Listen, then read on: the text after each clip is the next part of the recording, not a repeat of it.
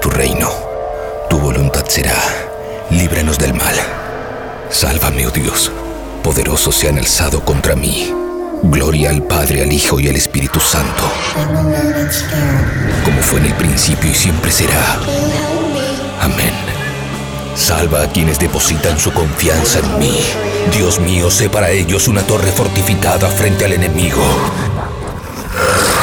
Que el enemigo no tenga poder para dañarlos. Que el Señor esté con ustedes y también con nosotros. Oremos, oh Dios sagrado, Padre Todopoderoso, eterno Padre de nuestro Señor Jesucristo. Él quien envió a su único Hijo para aplastar al mentiroso. Pediré tu ayuda para alejarnos de su ruina y de las garras del demonio. Infunde terror a la bestia. Yo te expulso, maldito espíritu, en nombre de nuestro Señor Jesucristo.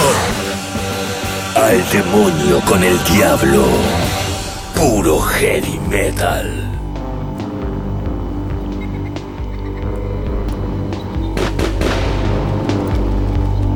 Me interesa saber qué les pasa con esta artista que vamos a presentar.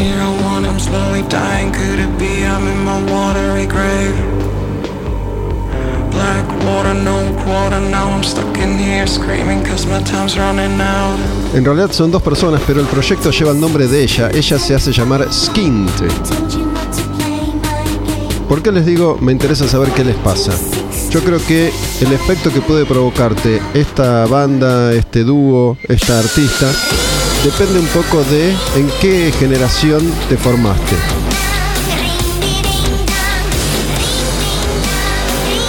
Yo, por ejemplo, si hablamos de artistas que se propusieron, entre otras cosas, choquear estéticamente, visualmente con su propuesta, te digo que soy de la generación de Kiss. No soy de la generación de Alice Cooper, pero Kiss y Alice Cooper en realidad siempre estaban buscando entretener, no estaban buscando choquear. Está bien que para la época en la que estos artistas surgieron, lo que proponían era choqueante. Obviamente cuando llega Marilyn Manson a esta ecuación, logra un impacto importante. Logra choquear de verdad en los 90, cuando ya se suponía que estaba todo hecho. Si seguimos avanzando un poco en estos artistas destacados por su propuesta visual y estética, podemos llegar a Slipknot, que también fue un impacto considerable cuando aparecieron. Si querés, te puedo agregar a Rammstein en esta ecuación, pero bueno, la cosa viene más o menos por ahí. ¿Qué es Skinned? Mucho no se sabe. Todavía no se sabe quién es ella, cómo se llama, de dónde es. Se supone que el grupo empieza en Australia, pero lo que intentan hacer con canciones como esta, que se llama Elisa Lam, es choquear. Todas sus canciones están basadas en asesinos seriales o en crímenes famosos o crueles. En este caso, esta canción, Elisa Lam, habla de mm, un episodio confuso, un fallecimiento, una muerte que nunca se resolvió. Encontraron en un tanque de agua en la terraza de un hotel de Los Ángeles el cuerpo de una mujer, Elisa Lam, el nombre de esta canción. Una mujer de origen cantonés, su nombre cantonés era Lam Ho Yi. Era una estudiante canadiense que estaba parando en ese hotel. Se la reportó desaparecida y un eh, obrero de mantenimiento del lugar descubrió el cuerpo desnudo con la ropa flotando en el tanque de agua. ¿Se acuerdan de una película llamada Dark Water? que está basada en este caso, yo me acuerdo de esa película y da bastante, bastante cagazo. No se sabe qué pasó con esta chica, no se sabe cómo terminó muerta, sin síntomas de violencia, sin marcas de violencia, mejor dicho.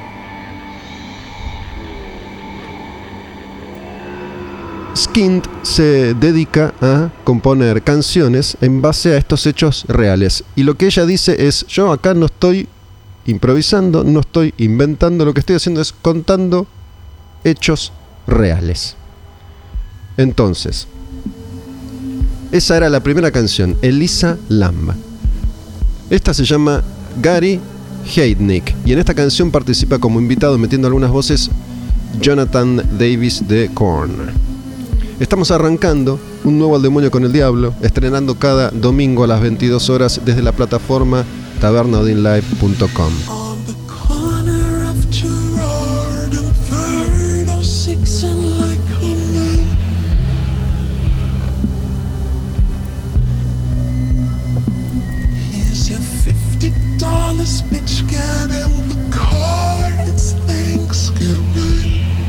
Mi nombre es Gustavo Olmedo y el otro día me crucé con Skind y me pareció muy interesante, algo que me llamó la atención. Si bien a mí, que soy de la generación de X y que atravesó todas estas generaciones subsiguientes, Manson, Slipknot, Rammstein, no me sorprende ni me asusta tanto. Entiendo cuál es la motivación, pero ¿es posible hoy en día choquear sin decir quién sos en realidad, ocultando tu identidad, como hizo Kiss, como hizo Slipknot en un momento? ¿Se puede todavía sorprender de verdad con eso? Estéticamente, la propuesta es alucinante. Los videos son muy, muy bien laburados. La imagen de ella es increíble.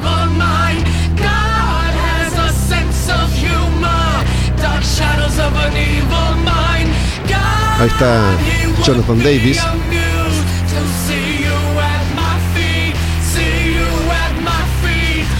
Y esta es una canción que habla de este asesino serial que secuestró, torturó y violó a seis mujeres, matando a dos manteniendo las prisioneras en eh, el sótano de su departamento en Filadelfia, en Pensilvania. Cuando lo atraparon fue sentenciado a muerte y lo ejecutaron por inyección letal en 1999. Resulta que se dedicaba a secuestrar mujeres, a torturarlas y a realizar todo tipo de actos salvajes con ellas vivas y también después de muertas. En este caso no me interesa tanto profundizar en los detalles escabrosos de estos asesinos, sino más que nada presentar a Skind, una artista que dice, para, yo todavía creo que en 2021-2020 se puede sorprender con una propuesta musical como esta. La música, si escuchamos, tiene un poco de estos artistas que yo mencioné, ¿no? sobre todo Marilyn Manson, me hace acordar bastante a um, los sudafricanos The Antwoord. Hay algo de Manson, obviamente, de KMFDM,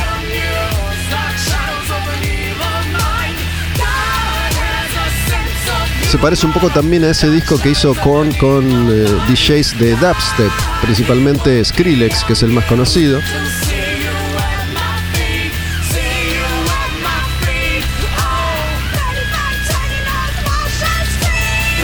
Este asesino, Gary Heidnik, entre las mujeres que secuestró había cuatro mujeres, todas negras, las mantuvo cautivas, las violó, les pegó y las torturó.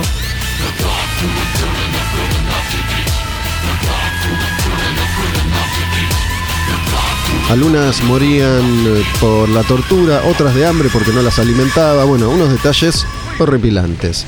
Y esta mujer, Skind, dice que desde muy chica se ha visto fascinada por la crueldad que existe en el mundo.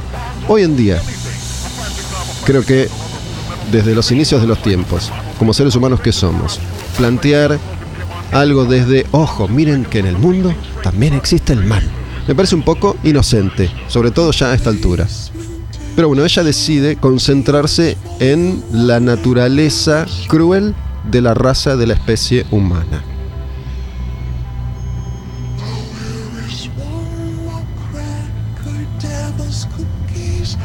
Esta otra canción que vamos a escuchar es sobre un asesino serial más famoso. Se llama Richard Ramírez. ¿Se acuerdan de Tui Ramírez de Marilyn Manson? Bueno, es este Ramírez, ese Ramírez. ¿Se acuerdan que Manson cuando apareció más como banda que como el solista, digamos?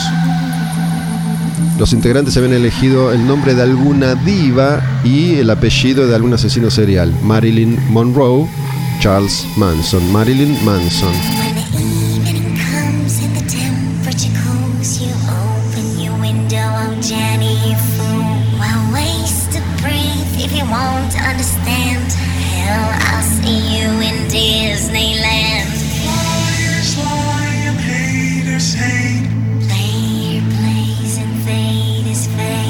Confieso que escuchar esta música, sobre todo la primera vez, funciona muy bien con los videos. Porque, repito, visualmente la propuesta es muy, muy interesante. Y ella es muy atractiva, como se presenta estéticamente, llama mucho la atención. Por los movimientos, la ropa, el maquillaje. Y hoy existe tecnología como para tunearse mucho mejor que en la época de Alice Cooper, obviamente. Incluso que en la época de Marilyn Manson. Richard Ramírez es un asesino serial de los más famosos. Asesinó a varias personas, incluyendo a chicos.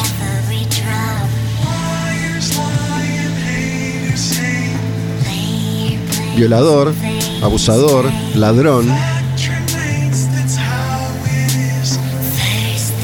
Actuaba en la zona de Los Ángeles y de San Francisco. Usaba todo tipo de armas y herramientas. Revólveres, cuchillos, machetes, martillos.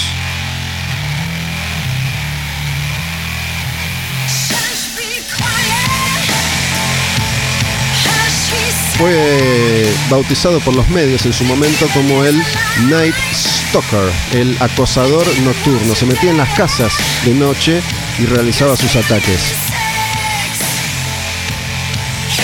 Fue sentenciado por 13 asesinatos, 5 intentos de asesinato, 11 ataques sexuales y 14 robos.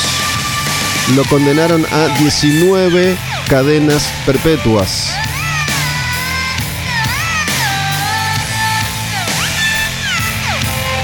Richard Ramírez murió de cáncer en la sangre mientras esperaba ser ejecutado en California. Estos son los temas que elige Sind para sus canciones. Y las canciones llevan los nombres de estos asesinos o de los protagonistas de estos hechos criminales crueles. Esta canción se llama Richard Ramírez.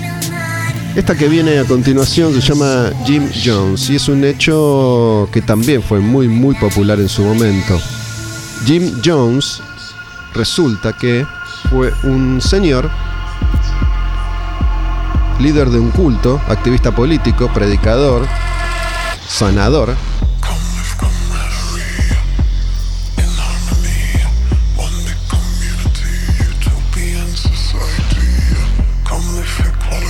Si se fijan, la música suele estar hasta el momento, porque son, son dos personas que están juntas desde hace relativamente poco tiempo. Sus EPs se llaman Chapters 1, 2, 3. Son dos. La otra persona que está en este proyecto se hace llamar FF o Father, padre. Hay una cosa ahí, me parece, un intento de cierta provocación también desde ese lugar, ¿no? Como ella, Skinned, es una mujer, no sabemos quién es, y él es el padre. ¿El padre de quién? ¿El padre de ella? ¿El padre de nosotros? ¿Qué padre es F? Pero es el productor, es el multi-instrumentista que graba las canciones de Skinned.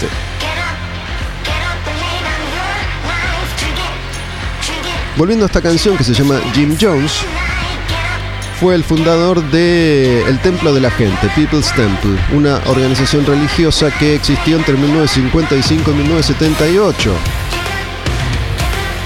En un momento dejaron los Estados Unidos y se asentaron en Guyana, en una ciudad llamada Johnstown.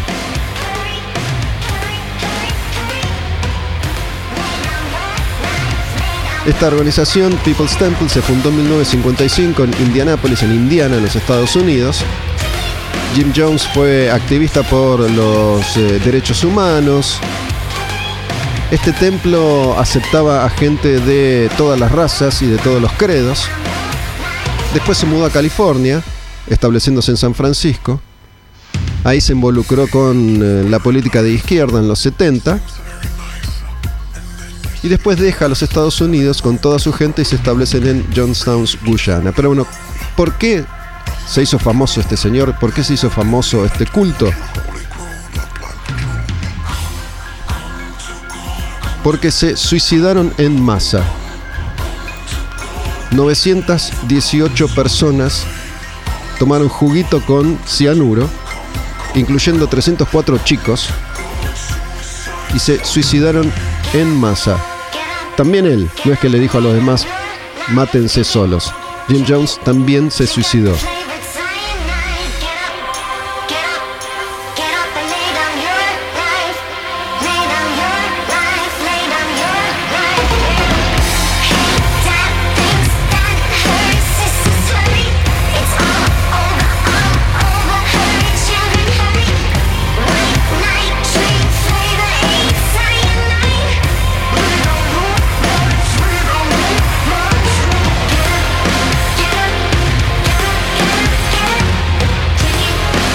Les voy a ser sincero, hace unos días que vengo escuchando a Skinned y me gusta, sobre todo visualmente, estéticamente. Yo creo que si le quitamos lo visual a este proyecto, deja de ser bastante interesante. Musicalmente me parece que está bien, que es simpático, pero que no están inventando acá nada nuevo, no están sorprendiendo demasiado. Creo que estamos hablando de un producto que recién empieza y que está invariablemente ligado a lo visual. La canción que viene ahora, que vamos a escuchar, es Tyler Hadley.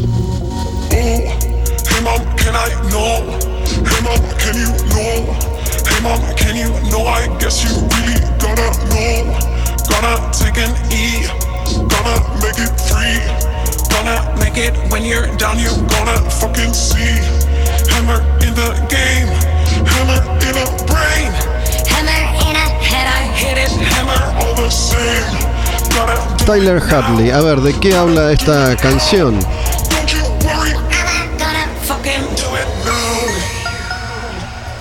De las muertes de Blake y Mary Jo Hadley, a quien acusaron de haberlos asesinado a su hijo.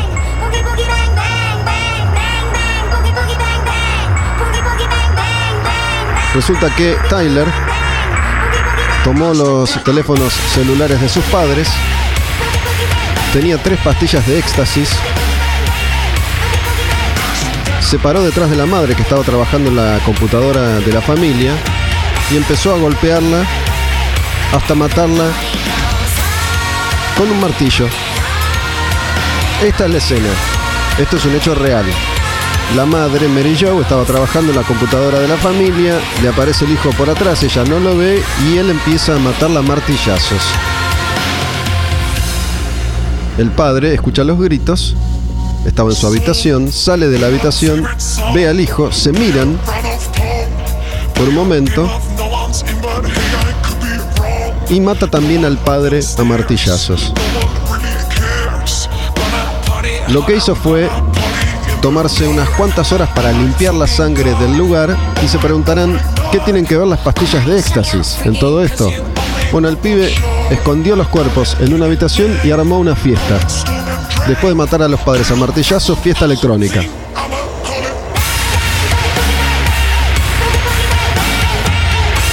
Lo que hizo Tyler Hadley, así se llama esta canción, fue después de haber matado a sus padres, avisar en Facebook que estaba armando una fiesta esa noche. Unas 60 personas se reunieron, se la pasaron tomando cerveza, fumando, bebiendo.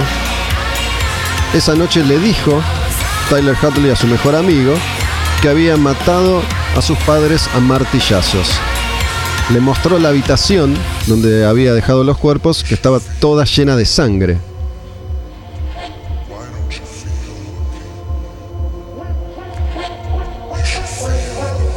De esa manera empezó a correr de boca en boca esta noticia y al otro día la policía lo detuvo. Esto es lo que Skin dice que la fascina, estas historias, la crueldad, la maldad humana.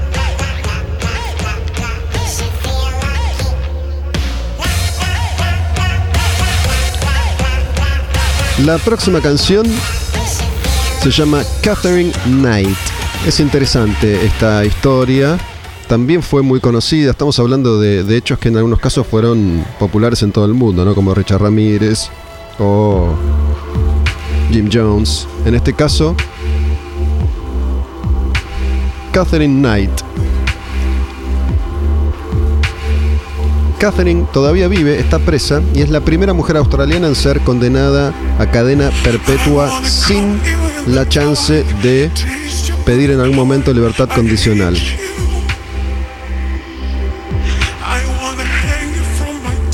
Asesinó a su pareja, John Charles Thomas Price, en el año 2000. Lo mató a cuchillazos. Lo degolló. Colgó la piel. Cocinó la cabeza y parte del cuerpo de su pareja. Y se supone que quiso darle de comer un guiso a sus hijos. Esta es la historia que cuenta esta canción, Catherine Knight.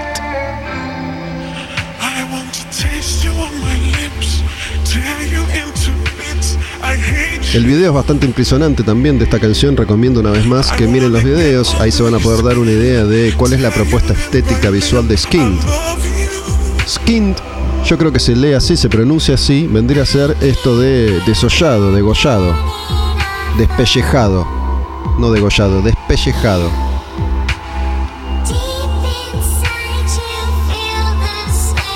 Y ella cuenta que Skinned es el nombre que le puso a su amigo invisible a los tres años. Dice que a los tres años le apareció un amigo invisible, Skinned, que le contaba todas esas historias sobre la maldad y la crueldad de los humanos. Y que a partir de ahí ella empezó a interesarse por el tema, por el asunto. Esto es lo que dice ella. A mí me suena una historia inventada. ¿Qué quieren que les diga? Por eso entiendo que hoy es mucho más difícil ser de verdad choqueante con una propuesta como esta.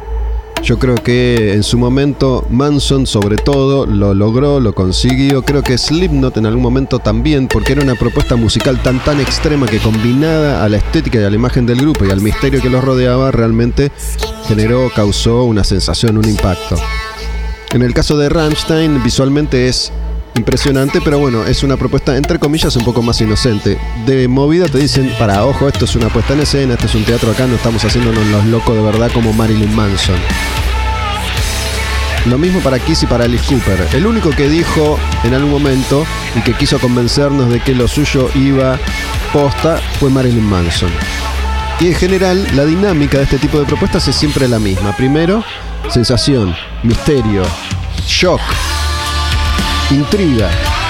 Y a medida que van haciéndose más y más populares estos artistas, empieza a saber más y más de ellos y después te das cuenta que Marilyn Manson era Brian Warner y que tuvo una vida así, una vida así, que en realidad tampoco es que se había propuesto ser el anticristo, sino que era toda una puesta en escena, aunque Marilyn Manson es uno de los tipos más inteligentes que ha dado el rock en todo este tiempo.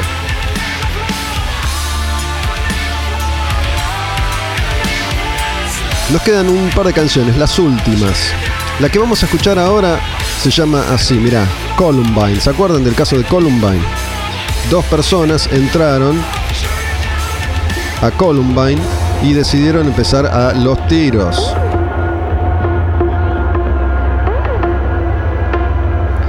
Trece personas muertas, 24 personas heridas en la escuela secundaria Columbine. No sé si se acuerdan, pero acusaron a Marilyn Manson de ser uno de los instigadores intelectuales de este asesinato. Se hizo un documental, lo hizo mm, Michael Michael Moore. Los asesinos, dos estudiantes, Eric Harris, Dylan Klebold.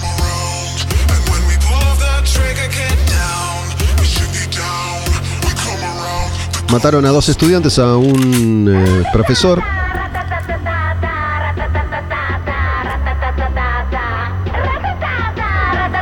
Intuyo que estos son los tiros. Y después, Dylan de 17 años y Eric de 18 se suicidaron. Habían grabado algunos videos caseros haciendo referencias al ataque que estaban organizando. Lo pensaron durante un año más o menos.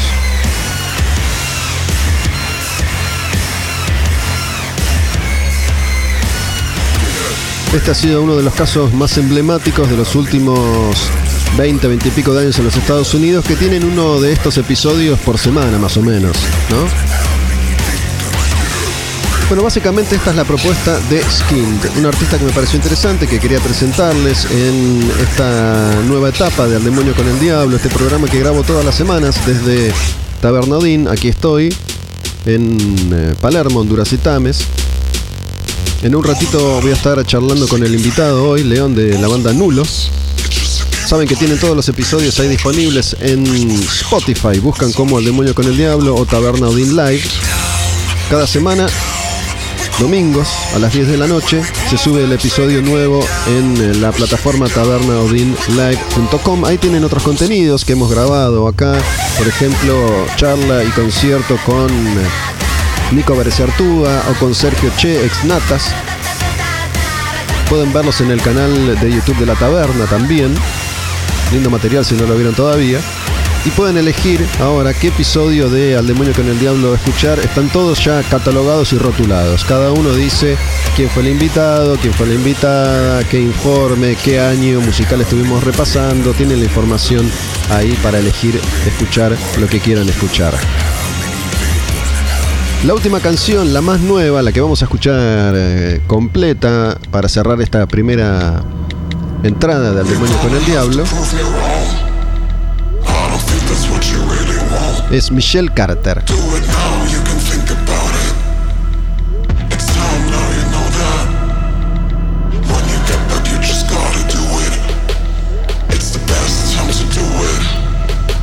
La letra de la canción son los mensajes de texto reales que se enviaron Michelle Carter y su pareja, Conrad Roy. Acá la historia es bastante particular.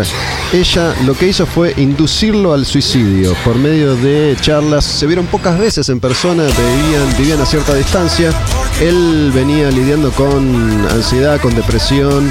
Había contado que se había querido o había pensado en suicidarse varias veces y ella fue como incentivándolo, como diciéndole, ya está, ya sabes que esto no tiene solución, lo mejor que puedes hacer es matarte, tus padres van a entender y van a poder ser felices después de tu muerte, ya que no van a tener que cargar con esta cuestión tan dolorosa que es tu depresión.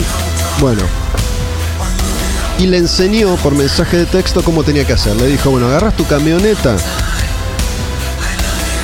le pones una manguera al caño de escape, metes la manguera adentro de la camioneta, tapás los huecos con eh, remeras, con tela, y te quedas ahí en 20 minutos, 30 te morís, ni te das cuenta, te vas quedando dormido, no duele.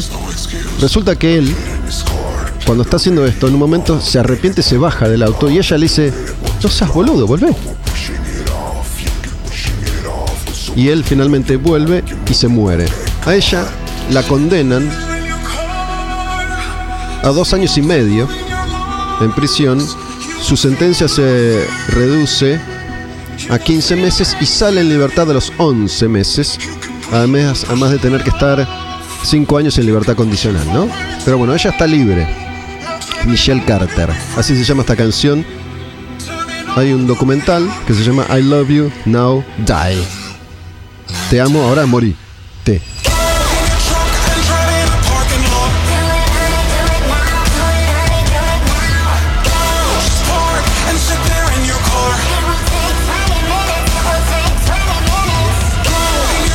Si quieren nos cuentan qué les parece esta banda, Skinned.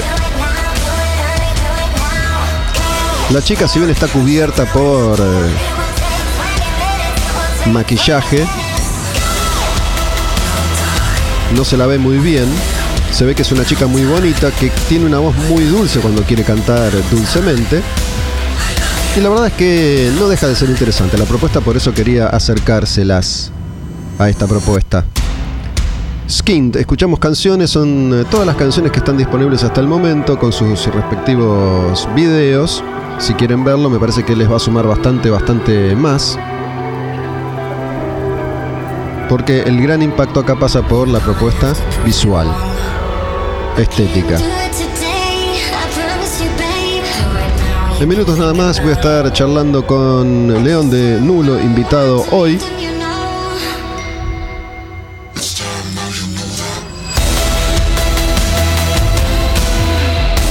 En redes sociales, Taberna Odín, Taberna Odín Live, Olmedo Bus.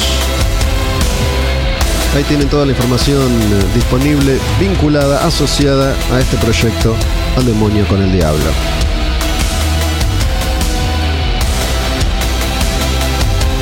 Espero haber despertado su curiosidad y que investiguen un poco que yo creo va a lograr repercusión rápidamente. De hecho ya lo están haciendo.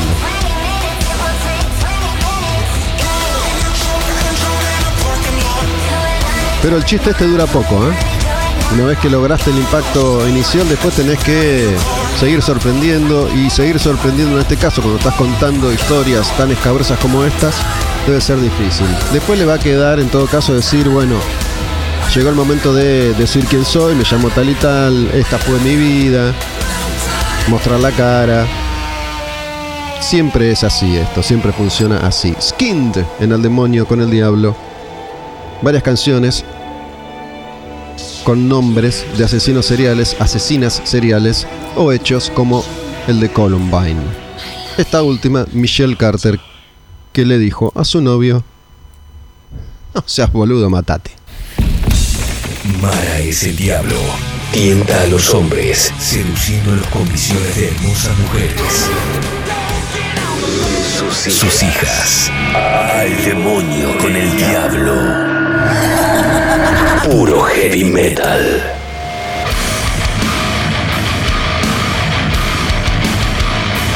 Les había anticipado ya que teníamos invitado este programa que, mm, si no me equivoco, hice antes de arrancar la charla un rápido repaso mental. León debe ser el músico más joven que pasa por Al Demonio con el Diablo hasta ahora. ¿Cómo andas, León? ¿Todo bien? ¿Qué tal, Gustavo? ¿Cómo estás? ¿Todo bien? Para que te perdí ahí, ¿eh?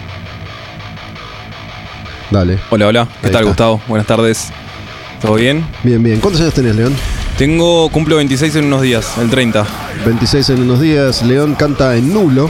Y bueno, cuando arrancó el demonio con el diablo, más que nada, o mejor dicho, únicamente hablaba con veteranos, ¿no? Porque la idea era hablar sobre clásicos del metal argentino. Y ahí pasaron Pato Strun, Sultano Romano, Walter Mesa, Walter Jardino, Corbata. Pero poco a poco, en eh, el último par de meses, empezamos a invitar a bandas más jóvenes, bandas más nuevas. Estuvo Juan de Protus hace algunos programas atrás, que es quien me, me pasó tu contacto y me dijiste que él te da clases de canto. Así es, Juancito, bueno, gran amigo y mi profesor de canto hace ya dos años. Eh, y mantenemos una relación muy de, en las clases de amistad y clase de canto ahí, pero sí. ¿Cómo, cómo se manifiesta eso? ¿Que boludean un rato? Ok. Sí, por lo general cuando empieza la clase tenemos 10 minutos de charla de amigos y después como, che, bueno, vamos a laburar y arrancamos ya con el, el trabajo vocal, digamos. ¿De qué, ¿De qué hablan dos cantantes de bandas de heavy metal eh, nuevas, relativamente nuevas hoy en día? Qué pregunta. Eh, la verdad con Juancito, las- si es las conversaciones con Juancito, tienen muchísimas variaciones. Pero últimamente estamos hablando, bueno, más que nada de lo que estamos logrando con nuestras bandas. Eh, él recientemente acaba de entrar en Produtus y ya están trabajando súper activo. Y la realidad es que yo le charlo mucho de nulo porque todo lo que fue la producción del último disco en cuanto a las voces, eh, él me dio una grandísima mano. Así que si te tengo que decir de lo que estuvimos hablando últimamente fue muchísimo de lo que es el, laburo vocal y, bueno, y también cómo se vienen dando todas las cosas últimamente en torno a, a esta pandemia que estamos atravesando, a cómo laburar con nuestros proyectos, a qué es lo que nos genera también eh, todo este contexto que estamos viviendo. Eh, y bueno, eso más que nada. En general, los artistas generacionalmente miran a quien estuvo antes o inmediatamente antes, Sí, ¿no? Me imagino que, no sé, Iorio fue inspirado por Papo, Andrés Jiménez por Iorio, Canario de Plan 4 por Andrés Jiménez. En el caso de ustedes, ¿existe eso? ¿Miran lo que pasó antes para aprender un poco? ¿Hay, hay algunos artistas que hayan sido más importantes que otros en, en una banda como Lulo? Sí, yo creo que sí. Convengamos que creo que hoy por hoy el metal está parado acá en Argentina donde está, gracias a, los precursores que tenemos y a quienes arrancaron levantando toda esta movida. Eh, yo personalmente debo decir que me nutrí muchísimo de, de artistas tanto nacionales como internacionales. O sea, si tengo que hablar de influencias o de personas a las que vi y dije, por así decirlo, yo quiero estar ahí. eh, abarca, como te acabo de decir, el género nacional e internacional. Pero sí creo que, que los precursores fueron claves en, en- donde estamos hoy, digamos, con el metal. Pero más allá de eso, ¿no? De que cada uno fue armando su camino en la época que le tocó transitar. Digo, ¿hay, hay alguien que te haya servido mejor para tomar esa, no solo la influencia musical, sino por ahí la forma de desenvolverse, de comunicarse, de, de hacer, de organizar? Alguien actual capaz, qué sé yo, sé que, no sé, em, la gente de, de Against es una inspiración para muchas bandas nuevas por cómo se manejan, por ejemplo. Sí, totalmente. Bueno, los chicos de Against también son grandes amigos de, nosotros, eh, con Nulo. Hemos compartido varias fechas con ellos, nos hemos ido a tocar Uruguay y creo que ellos son el mejor ejemplo de lo que es eh, una banda under que ya creo que, que no es el under y no tan under, porque han logrado cosas a nivel ya muy grande. Eh, son un gran ejemplo de lo que, de que se puede hacer con poco o mucho. Eh, y me parece que sí, que son un ejemplo a seguir. Sabes que como cantante te cuento algo. En, en el programa anterior, si, si lo buscan en Spotify lo van a encontrar. Estuvo César Fuentes Rodríguez, no sé si lo conoces. No. César Fuentes Rodríguez es eh, alguien que estuvo antes que yo haciendo esto. Y de hecho yo empecé con él. Él, él es quien armó la revista Madhouse en su momento. Ahí va. Antes de esa revista había tenido otra que se llamó Riff Raff. Bueno, él laburó en radio, laburó con, con el ruso Berea, después tuvo sus programas, laburó en Match Music. Digo, es un tipo que hace mucho tiempo que, que está laburando en esto del heavy metal. ¿no? Y bueno, charlando con él, se preguntó en un momento por qué desde hace ya tantos años, en general las bandas de metal de todo el mundo optan por cantar podrido. Antes la mayoría, en los 80 sobre todo, la mayoría de los cantantes de heavy metal eran cantantes melódicos. Eso salvo las bandas que combinan las dos facetas, ¿no? que de- desde Fear Factory esta parte es muy común. Lo cierto es que, que- que es así, yo lo había pensado también, ¿no? Digo, la mayoría de las bandas que, que más crecen en los últimos 15 años son bastante extremas en su, en su propuesta, digo. Eh, el sonido heavy clásico power metal no, no está pasando por su mejor momento, por lo menos en términos de lo nuevo que aparece. En tu caso, digo, ¿tenés una respuesta para, para eso? Eh, yo creo que el clic entre las voces limpias y las voces podridas, a mi entender, creo que lo hizo Pantera en cierta forma. Que fue uno, bueno, Anselmo es uno de los mayores referentes de un cantante que te puede tirar un podrido y te puede tirar un- una voz power metalera, por así decir también. Eh, no te sabría decir exactamente por qué hoy por hoy las bandas están optando por eso. Eh, pero bueno, creo que también es parte de la de cómo se va cómo se van deformando los géneros y cómo se va desglosando el, metal y, todas sus ramas.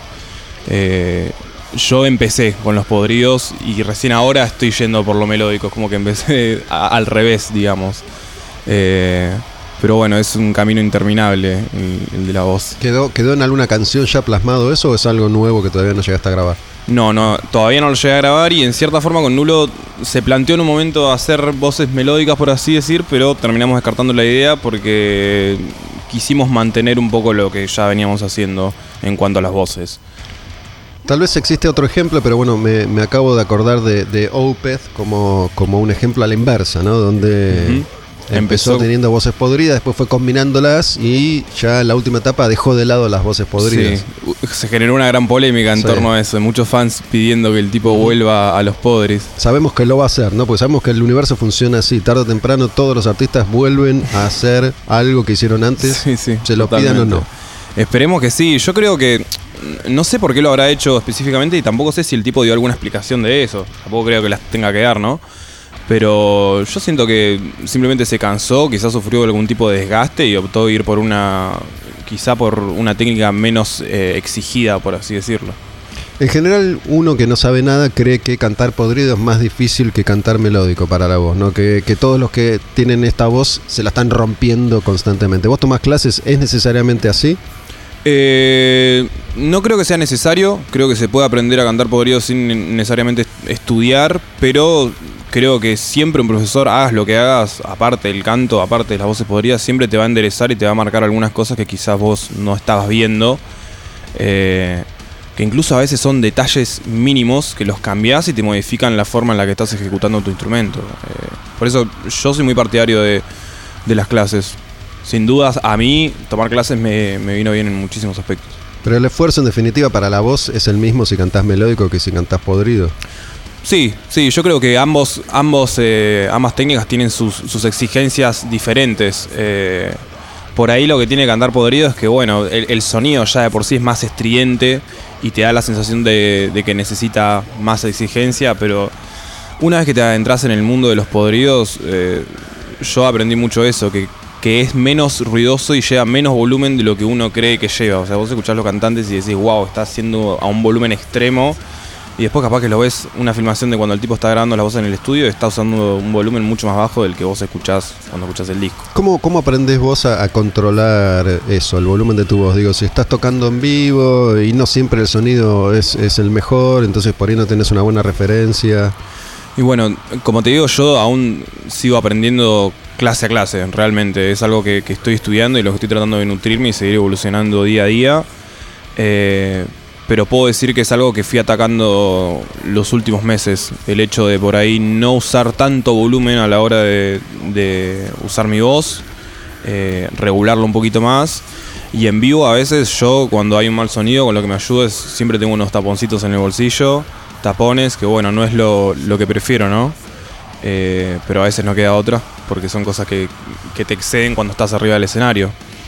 Eh, así que por ahí esa es mi, mi solución. ¿Qué onda, qué onda el INIR, que es algo relativamente nuevo? Si bien ya hace 20 años que existe el INIR, digo, la mayoría de los que empezaron, los veteranos que empezaron antes, no, no existía el INIR, que es este aparatito que te metes en Sí, el sí. oído y es tu, es tu monitoreo. Yo aún nunca usé Niers en vivo. He usado Niers para grabar un par de maquetas, he usado Niers en los ensayos, pero nunca llevé los Niers al vivo y no te puedo decir que, mm, que sé cómo es que, que suene toda la banda y mi voz en un vivo con los Niers. Pero no dudo que es una, una muy buena herramienta. Aunque también siento que en ciertas cosas eh, te puede llegar a limitar un poco. O sea, según lo que sé, como que no podés escuchar mucho lo que dice el público, no, no escuchás nada más que no sea lo que te está saliendo por el auricular.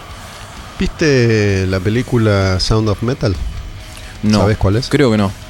No te sabría decir Yo por la vi, nombre. la vi hace poco, es eh, una, una historia de, de un dúo, que son pareja además, él es baterista y ella toca la guitarra y canta, una, una propuesta bastante extrema, digamos, como, como si fuera White Stripes, pero más extrema. Ahí va. ¿no? Una cosa tipo, no sé, el neurosis más extremo, ¿viste? Se me ocurrió esa comparación. Pero bueno, en definitiva, el tipo en un momento empieza a sentir un zumbido y no es tinnitus, sino que empieza a perder la, la audición. Sí. Y mm, esta charla que estamos teniendo suele, suele ser muy importante en ese aspecto, en ese, en ese sentido. ¿no? Eh, si bien los músicos argentinos nunca llegan a tener el nivel de exposición que tiene un músico de afuera, porque un músico de afuera por ahí en cinco años da 2.500 conciertos, mientras que acá por ahí da 100. Pero digo, es algo que, que se piensa o, o siendo jóvenes no te, no te fijas en eso todavía. Eh, ¿A qué te refieres? En cuidar tu, tu audición, tu voz.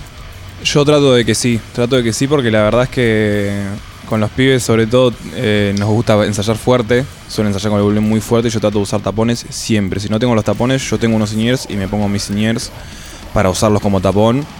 Porque me ha pasado de salir de ensayos sordo, casi sordo, o sea, de, de tener el zumbido hasta el otro día. Y eso no es joda, o sea, si te cagás el oído, estás Bueno, perdido. no, hace bastante que no, no tengo la experiencia de estar en una sala de ensayo. No sé si ahora existen herramientas que son más accesibles y son más baratas para poder hacerlo bien, pero sí he estado muchas veces en salas de ensayo donde en general el, el cantante es el único que no tiene ningún tipo de referencia, donde no hay un monitoreo, entonces suena todo al aire y la voz no se escucha. Sí, es un, es un clásico.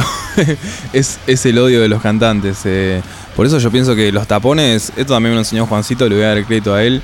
Me dijo, siempre tenés que tener tapones, porque en situaciones como esa donde los pibes están re en una tocando re sacados y vos no te escuchás y tampoco puedes estar todo el tiempo diciendo, che, no me escucho esto que lo otro y tenés que buscar una salida inmediata. eh, los tapones son una buena solución para escucharte al menos por dentro y, y con eso tener una idea de lo que está saliendo para afuera. La verdad que no, no sé si alguna vez lo pregunté, pero se me, se me acaba de ocurrir. Digo, ¿qué sentido tiene estar desganitándote si no te escuchas? Digo, ¿para qué el cantante ensaya si no se está escuchando lo que está cantando? Y eso es una muy buena pregunta. Eso es una muy buena pregunta, pero siento que yo realmente lo tomo un poco como un gaje del oficio y a veces me adapto. Eh, aunque también me pongo un poco rompebolas a veces y, pongo el grito en el cielo con che, loco, no me escucho un carajo.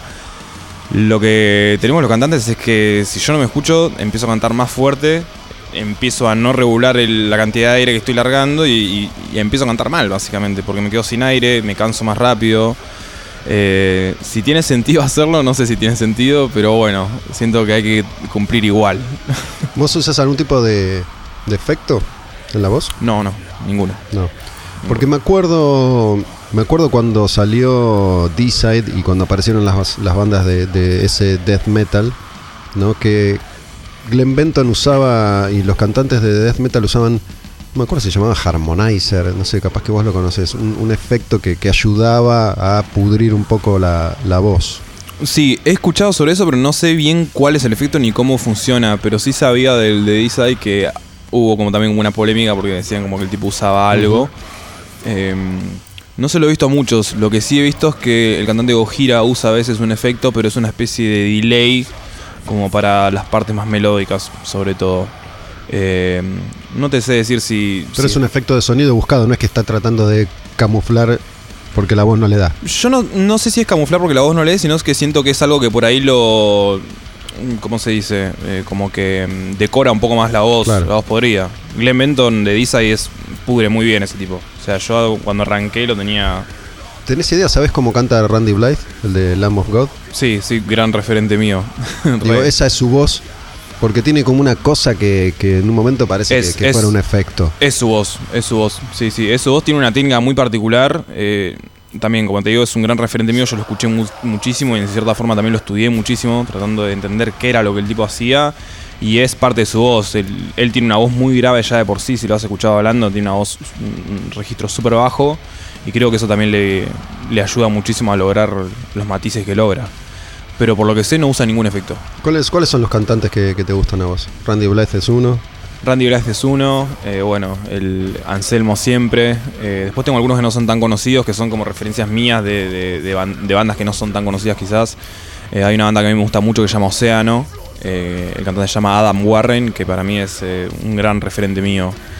Y ese creo que sería mi, mi top 3. Si tengo que decir. Océano, Océano o Oce- O- Ocean. Océano. Porque hay, hay Ocean, The Ocean, Está Océano. The Ocean, está The Ocean, pero esta es Océano. La- Océano. es una banda bastante under dentro de todo. O sea, no, no es una banda que vas a ver tocando en festivales grandes.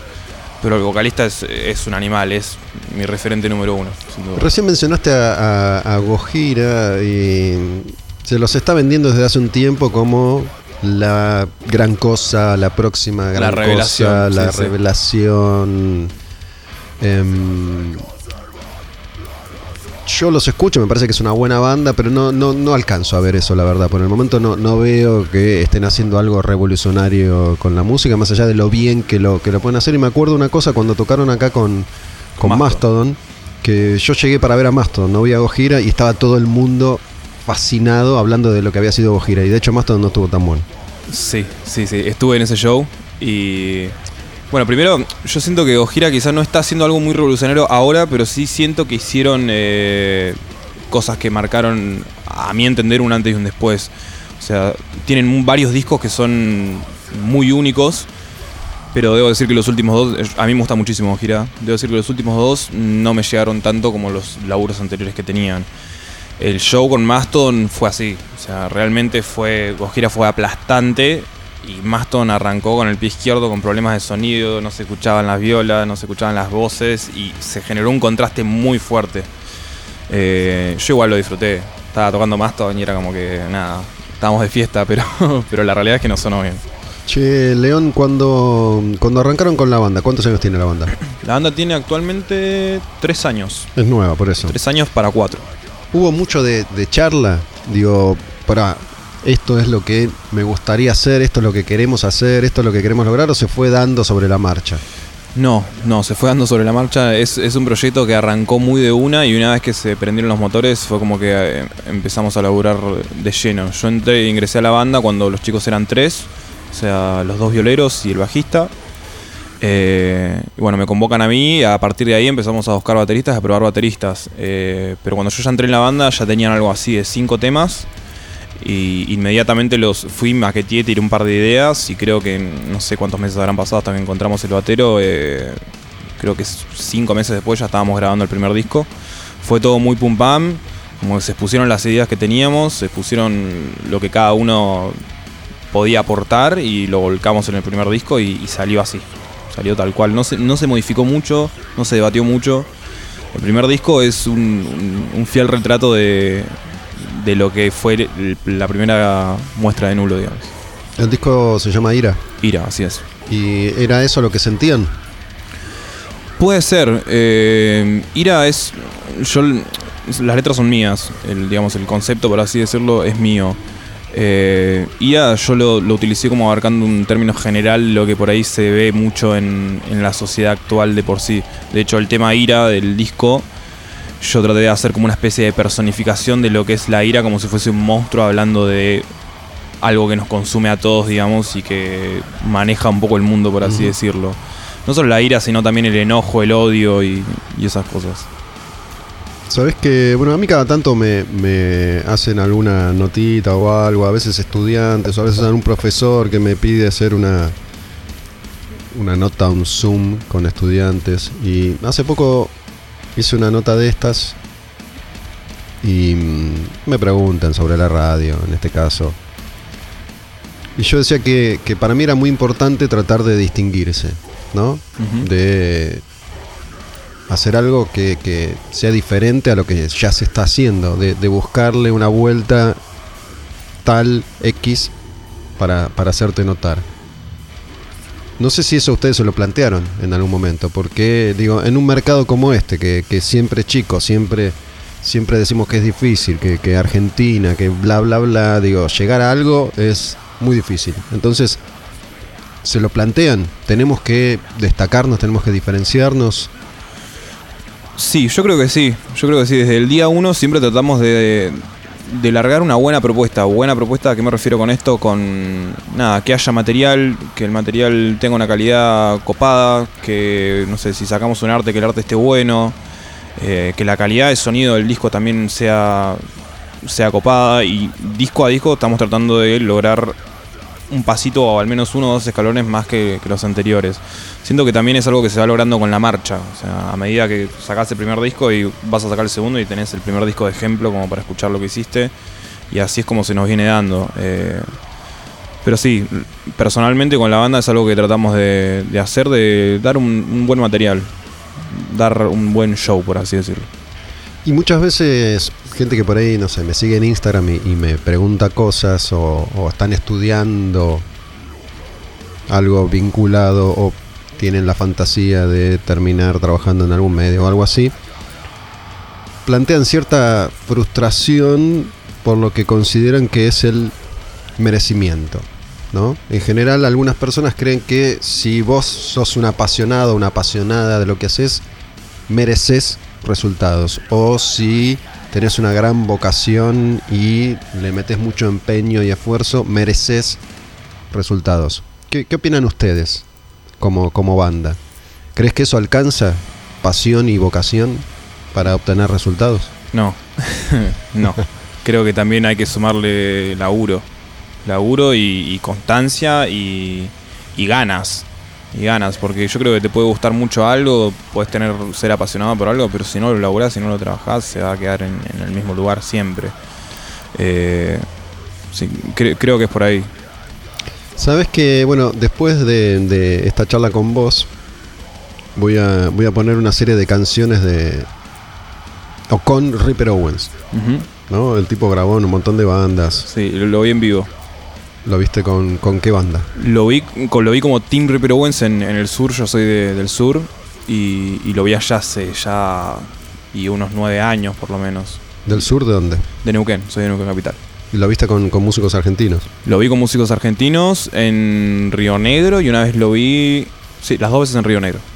Y tocaba clásicos, temas de Judas. Tocaba, por lo que recuerdo, tocaba temas de Judas, tocó varios clásicos y tocó eh, algún, algún par de temas de él también. En su momento creo que estaba con Adrián Espósito en la batería y no recuerdo bien, no recuerdo quiénes eran los otros músicos, fue hace mucho tiempo. Ahora está cantando en la banda nueva de KK Downing, el, el que era el guitarrista de Judas, el rubio, el que era guitarrista de Judas, que se llama KK's Priest, el de Judas Priest.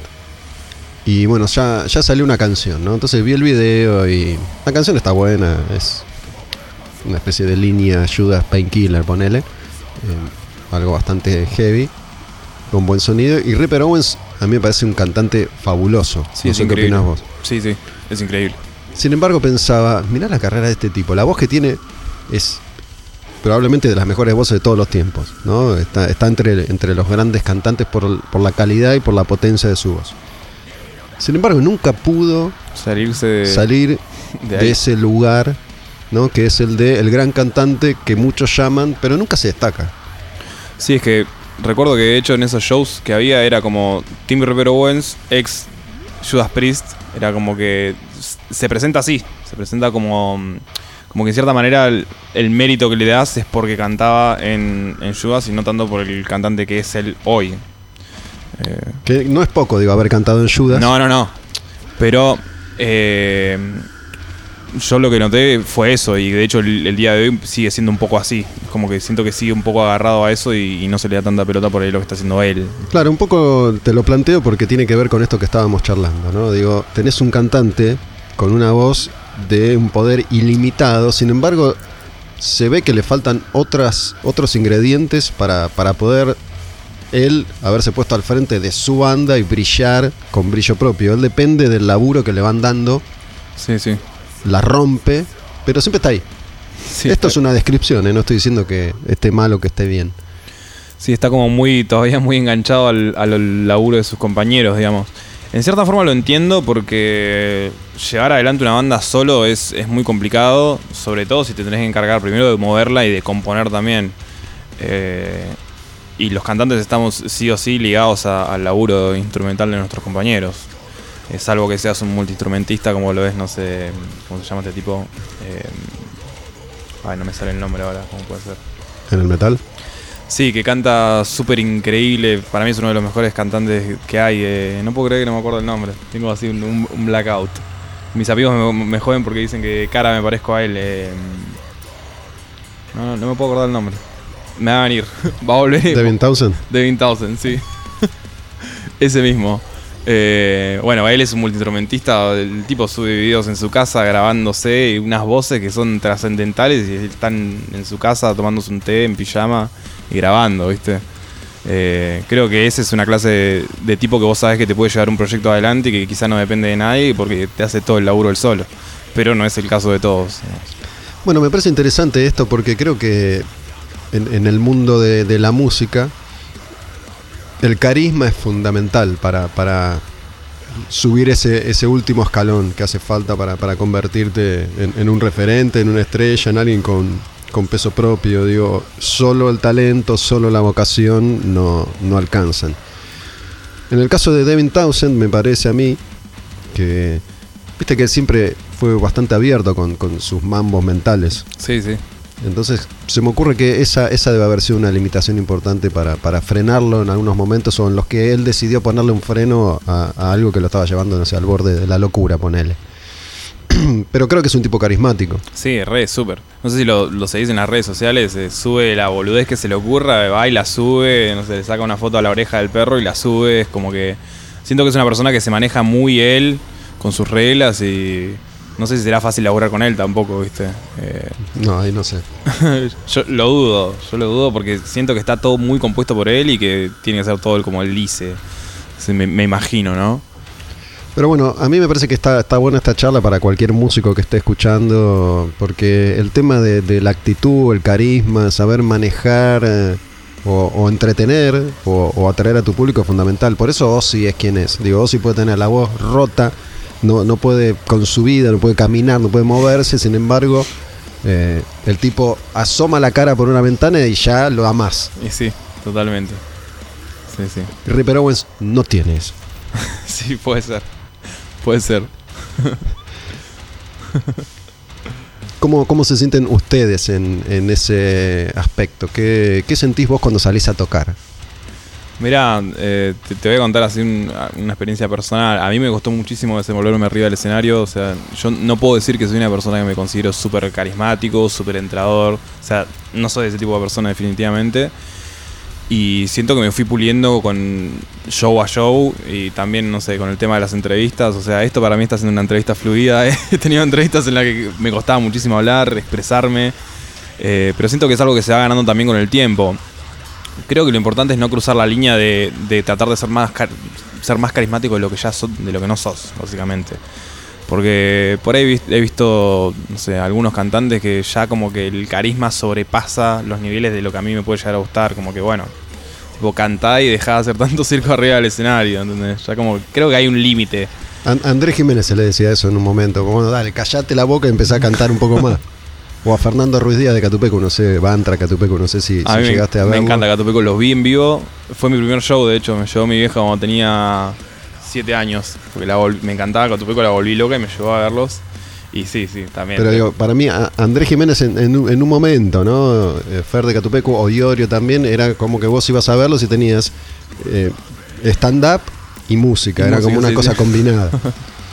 De todas maneras, me parece que a veces eh, lo importante es saber aprovechar tus, tus virtudes o incluso tus defectos. No sé, se me ocurre Glenn Danzig, por ejemplo. Él hizo de su mala onda una onda, ¿no? Porque no, no es un tipo carismático en el sentido de habla, te cuenta chistes, es simpático, ¿no? Todo lo contrario, tipo pone cara de ojete, cara de orto, si bien ya es un tipo muy grande, ya tiene más de 60 años, eh, digo, su mejor momento pasó porque es un tipo grande, pero eh, en su época de oro era eso, ¿no? El tipo ponía cara de nada y ya con eso te, te mataba. Bastaba, sí, sí. Sí, porque también creo que forma parte de, de la personalidad de, de- de lo que vos estás escuchando en, en general, de la banda. Eh, yo creo que es como que te digo, como que hay que mantener cierto límite. Eh, a mí me gusta ir a ver un show y me parece recopado cuando el cantante, por ejemplo, es entrador que interactúa con el público, pero no me gusta ya cuando pasa la línea de que terminás viendo 50% música, 50% eh, circo, ¿viste? O sea, a mí me gusta que haya como un límite dentro de eso. León, muchas gracias por, por haber venido. Eh, estuvimos escuchando las canciones de, de los dos discos, Ira y Nulo, y me dijiste, bueno, no tengo, cuando, cuando te contacté para invitarte, me dijiste, no tengo nada nuevo, ¿están haciendo algo nuevo?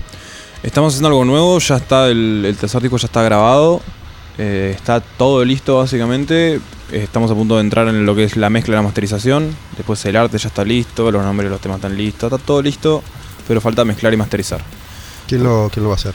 Lo va a hacer Diego Boquete de DMB Studios, que es eh, la misma persona que. Bueno, el primer disco lo grabó y lo mezcló él y lo masterizó Seba de eh, FDM. Eh, no me acuerdo el apellido de Seba, Seba Barrio Nuevo. Y después lo que es el segundo y tercer disco está todo grabado, mezclado y masterizado por él.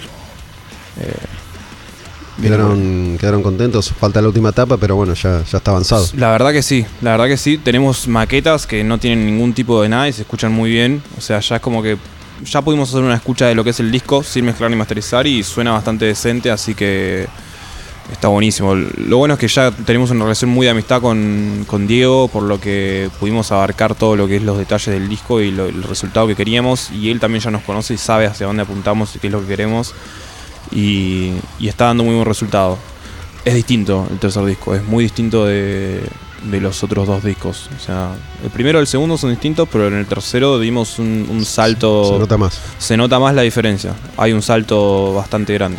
Estamos eh, en- hoy, es eh, 20 de mayo, ¿no? Porque estos contenidos quedan ahí disponibles y la gente los escucha cuando quiere. Se viene el frío, se vienen nuevas restricciones.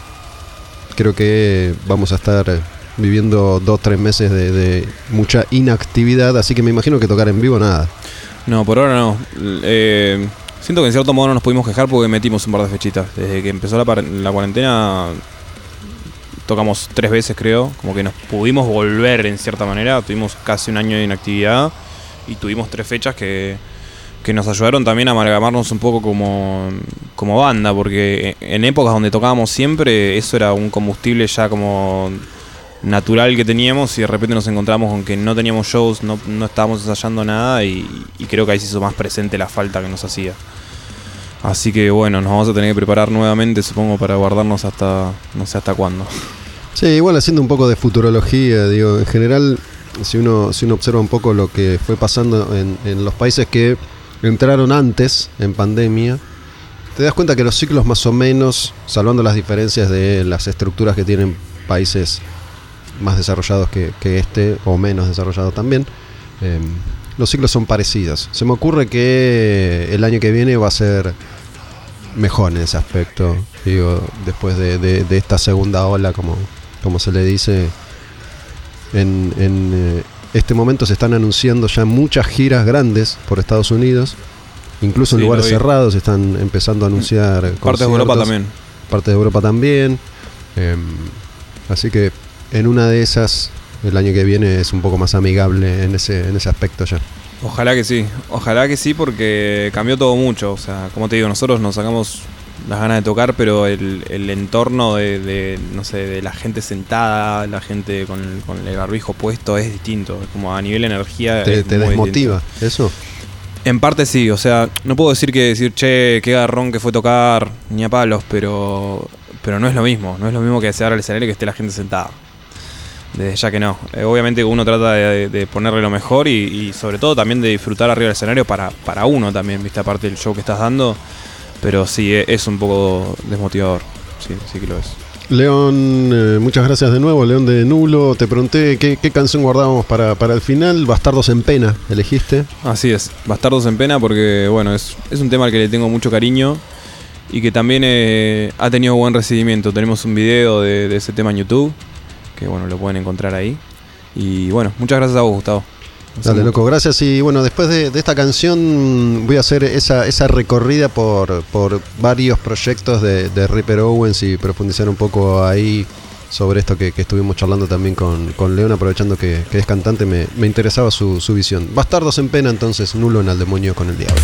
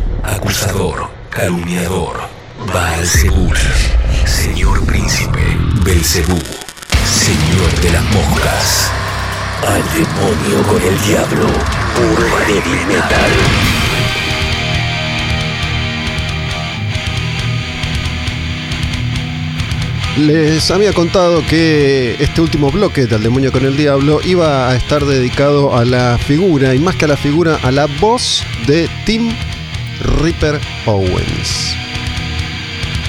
Vamos a escuchar varias de las canciones que él ha grabado en distintos proyectos para que podamos apreciar su versatilidad como cantante.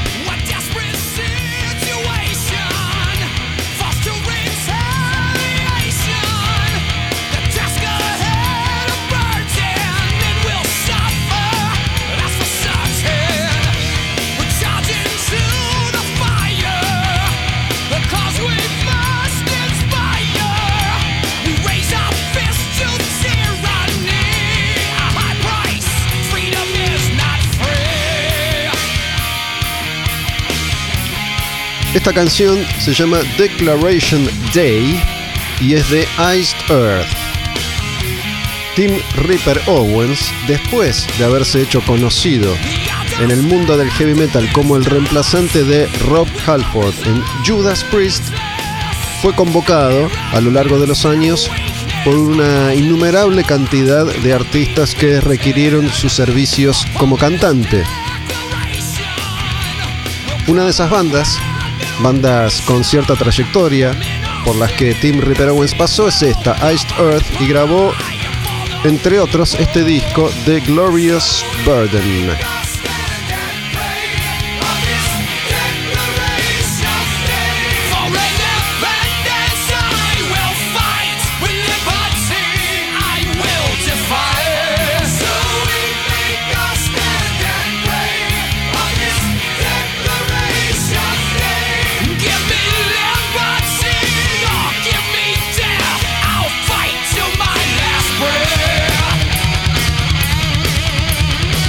También fue convocado por este otro señor, Ingvar Malmsteen, a cantar en discos como este, que es Relentless. Malmsteen que tuvo un récord de cantantes de esta línea. ¿Qué línea es esta? De grandes vocalistas que no han llegado muy lejos por su cuenta, pero sí que eh, le han puesto voz, su talento, a muchas bandas, a muchos discos, a muchas canciones. Mark Bowles, Goran Edman, Jolene Turner, Jeff Scott Soro y Ripper Owens.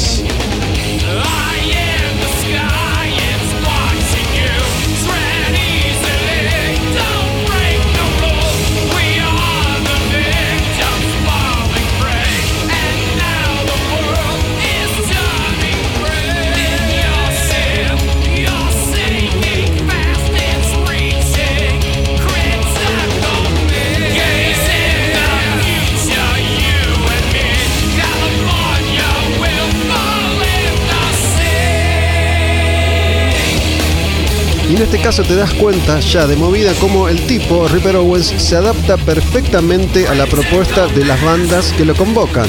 Esta canción suena a Malmsteen, la canción anterior sonaba a Iced Earth y él le pone su voz para hacer que esas canciones brillen aún más, porque es un cantante fenomenal.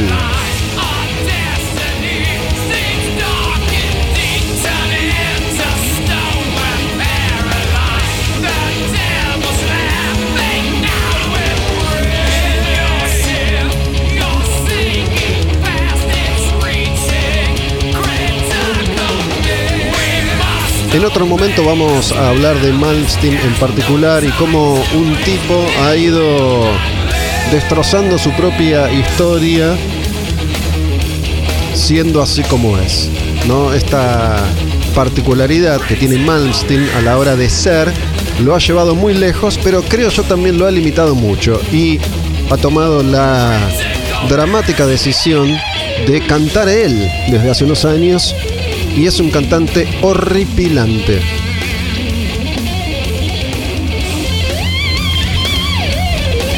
Me gusta mucho esta banda que vamos a escuchar ahora, que tiene también la voz de Ripper Owens y se llama Chart Walls of the Damned. La canción es de Soulless y es un grupo más extremo que Ice Earth o que Malstein. ¿Cómo se llama este disco? Creatures Watching Over the Dead. Y mira lo atento. Porque la rompe siempre. Qué tipo versátil, qué tipo talentoso. Pero, ¿por qué no ha llegado más lejos? ¿Por qué no, Reaper?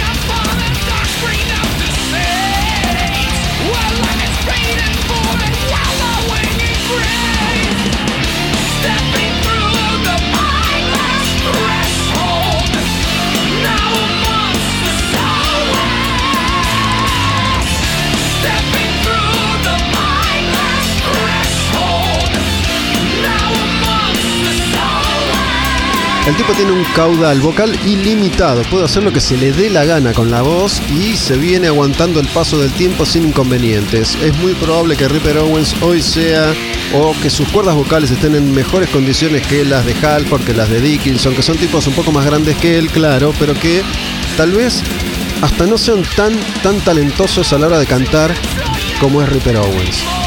Sin embargo, ya lo charlamos bastante con León de Nulo hace un ratito, le han faltado siempre otros ingredientes necesarios para llegar aún más lejos en el competitivo mundo de la música.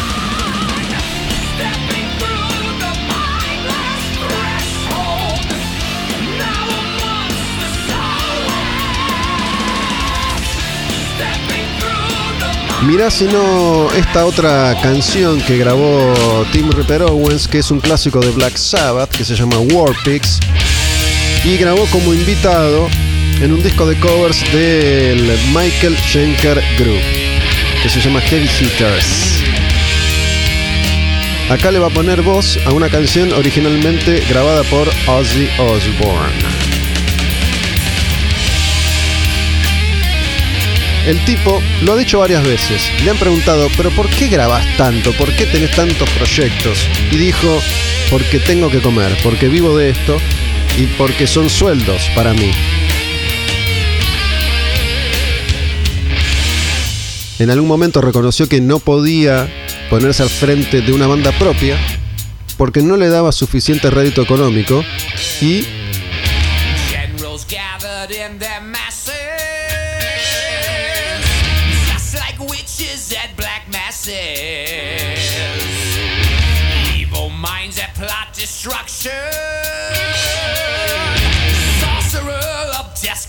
death construction.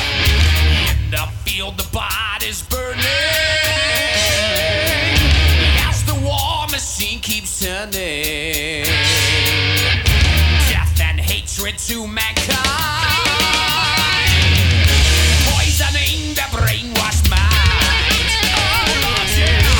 me quedé pensando, me quedé escuchando porque esta canción fue grabada originalmente por Ozzy, la cantó Dio también y tengo que decir, no sé qué opinan ustedes, que Ripper Owens no queda tan bien acá en esta canción como Ozzy o como Dio. Dio y Ozzy tienen, tenían voces muy distintas, sin embargo a Dio le quedaba muy bien esta canción, acá no me parece que le quede muy bien a Ripper Owens. Pero bueno, lo que estaba contando entonces es que Ripper Owens en un momento se dio cuenta que tenía que grabar todo lo que le ponían enfrente para cobrar el dinero necesario para poder sobrevivir.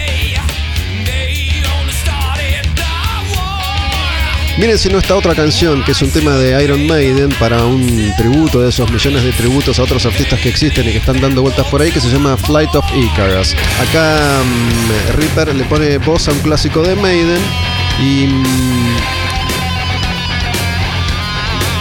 esta canción está grabada.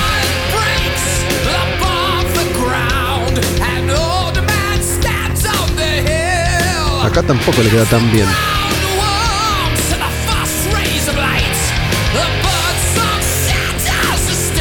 Ese grito me gustó.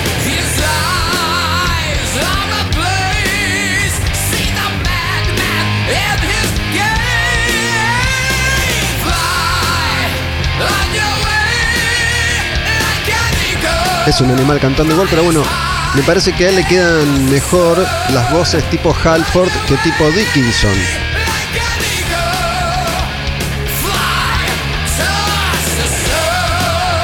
Esta canción la grabó con Doug Aldrich, que tocó con Dio, con Whitesnake, está en The Daisies, con Jimmy Bain, que tocó con Dio, que tocó en Rainbow, y con Simon Wright, que tocó con Dio y tocó en ACDC.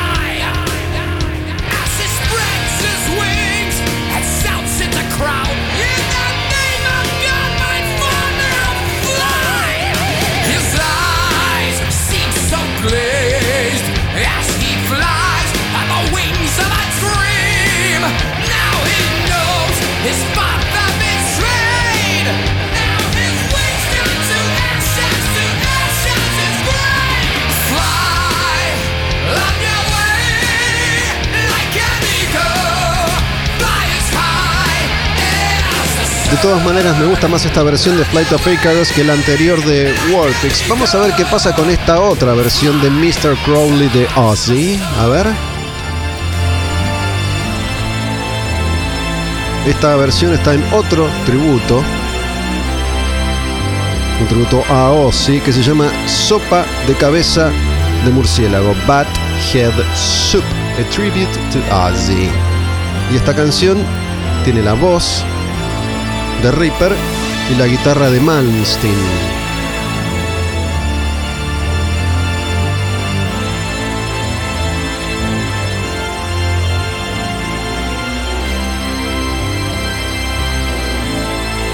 Estamos haciendo un recorrido rápido por gran parte de la trayectoria de Tim Reaper Owens, un enorme cantante que, me parece a mí, no ha podido llegar tan lejos como su voz tal vez puede.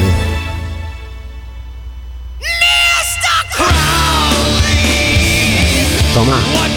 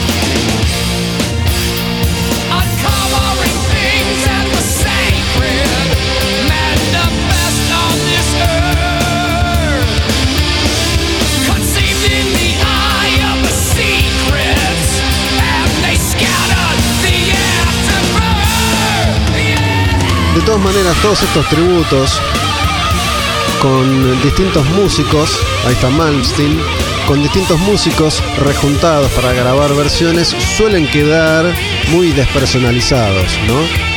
Generalmente se graban cada uno por su cuenta, nunca, nunca llegan a tener una química juntos estos artistas.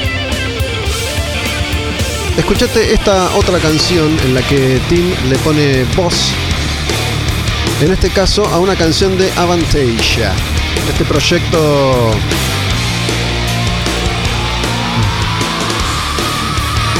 Tobias Summit de Edguy, se me había ido el nombre. The Wicked Symphony es el disco, Scales of Justice, la canción. A ver, Tim.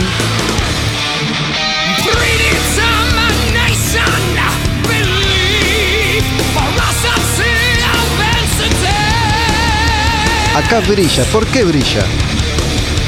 Es fácil.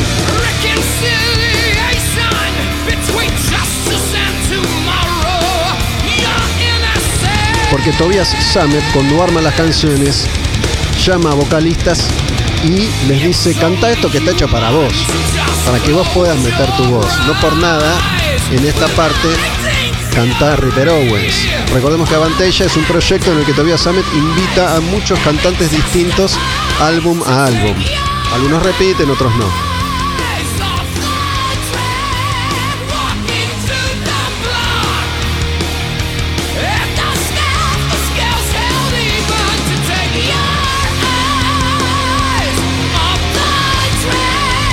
Es un animal.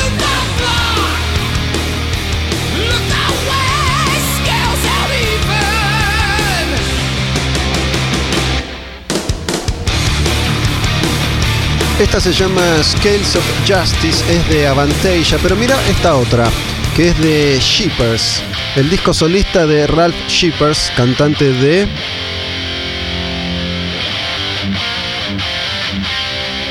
Primal Fear, ex Gamma Ray. Acá cantan los dos, a ver cómo se combinan los dos, Ripper Owens y Ralph Shippers. La canción se llama Remission of Sin. El disco es Shippers.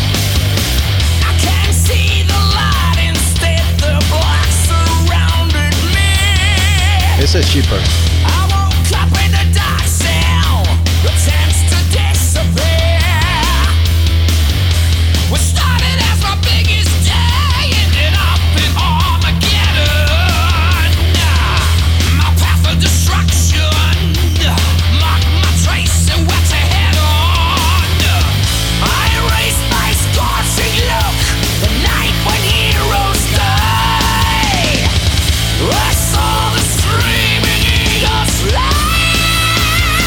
Es bueno también, ¿eh?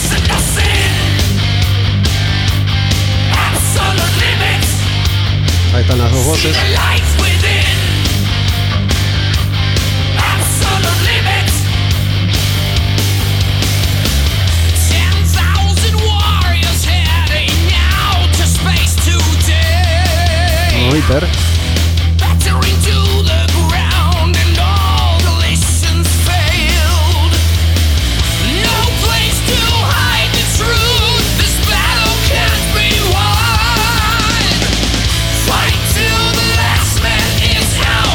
Elegí algunos de los proyectos en los que participó Ripper Owens. Hay muchos más, estos son los más importantes.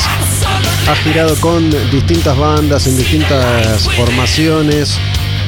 Ha viajado por el mundo solo, acompañado por otros músicos de gran trayectoria, tocando versiones de clásicos de heavy metal o de rock and roll. Y esta es la última aparición hasta el momento de Ripper Owens. Escucha la canción de KK Priest que se llama Hellfire Thunderbolt. El regreso de KK Downing ex Judas Priest. Mete unas magias KK.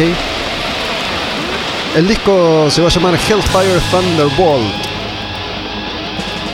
Digo se va a llamar porque al día de hoy, cuando estoy grabando, aún no salió, pero está, está al salir. KK's Priest.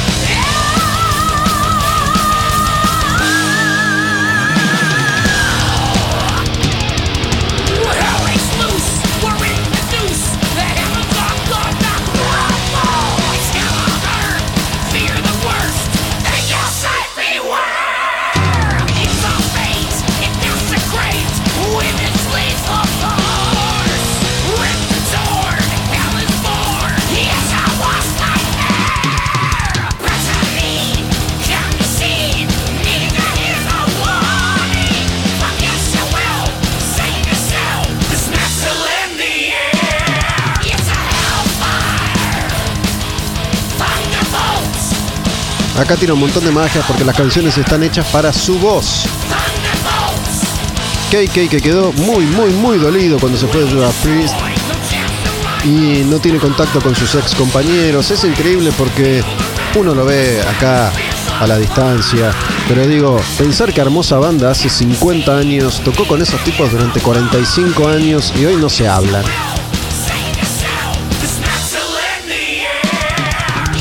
Pero bueno, KK vuelve a la música con este proyecto, KK's Priest, y con un sonido que obviamente remite a Judas.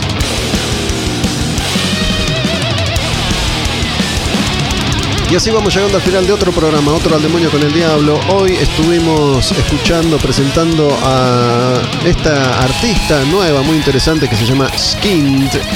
Charlando con León de Nulo, cantante de Nulo, una de las nuevas bandas del heavy metal argentino, y recién haciendo un recorrido por parte de la historia de la trayectoria de Tim Ripper Owens. No sé qué piensan ustedes, no sé qué opinan ustedes, pero para mí el mejor disco que grabó Ripper Owens en toda su historia, en toda su carrera, de todos esos discos, de decenas de discos que ya lleva grabados, el mejor para mí sigue siendo Jugulator, el primero que hizo con Judas. Grabó dos discos con Judas cuando se fue Halford, dos discos de estudio, Jugulator y Demolition. Jugulator me parece mucho, mucho más interesante que Demolition. Así que así llegamos al final. Esta canción se llama Burn in Hell.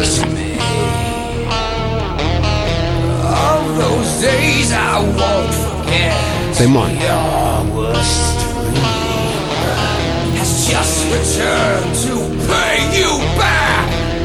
still laughing. There's not much else I can do, but one thing's certain.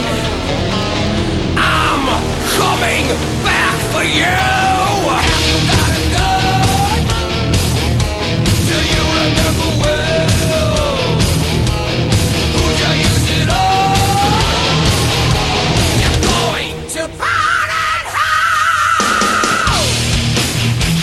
Pensá que este disco tiene 25 años, ¿eh? Suena muy actual. El primer disco de Judas con Ripper Owens, para mí el mejor disco de la historia de la vida de Tim Ripper Owens.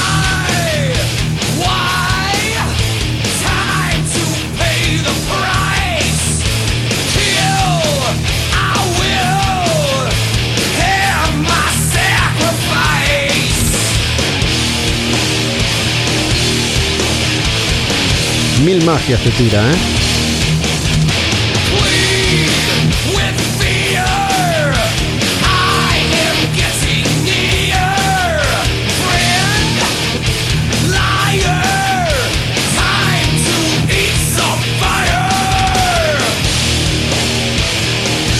Me voy despidiendo, soy, me llamo Gustavo Olmedo, esto fue El Demonio con el Diablo.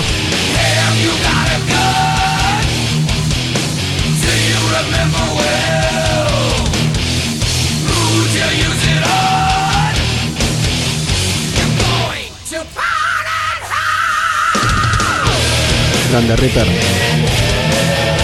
Domingos 22 horas tabernaonlinelive.com a partir de cada lunes eh, los contenidos subidos ya a Spotify.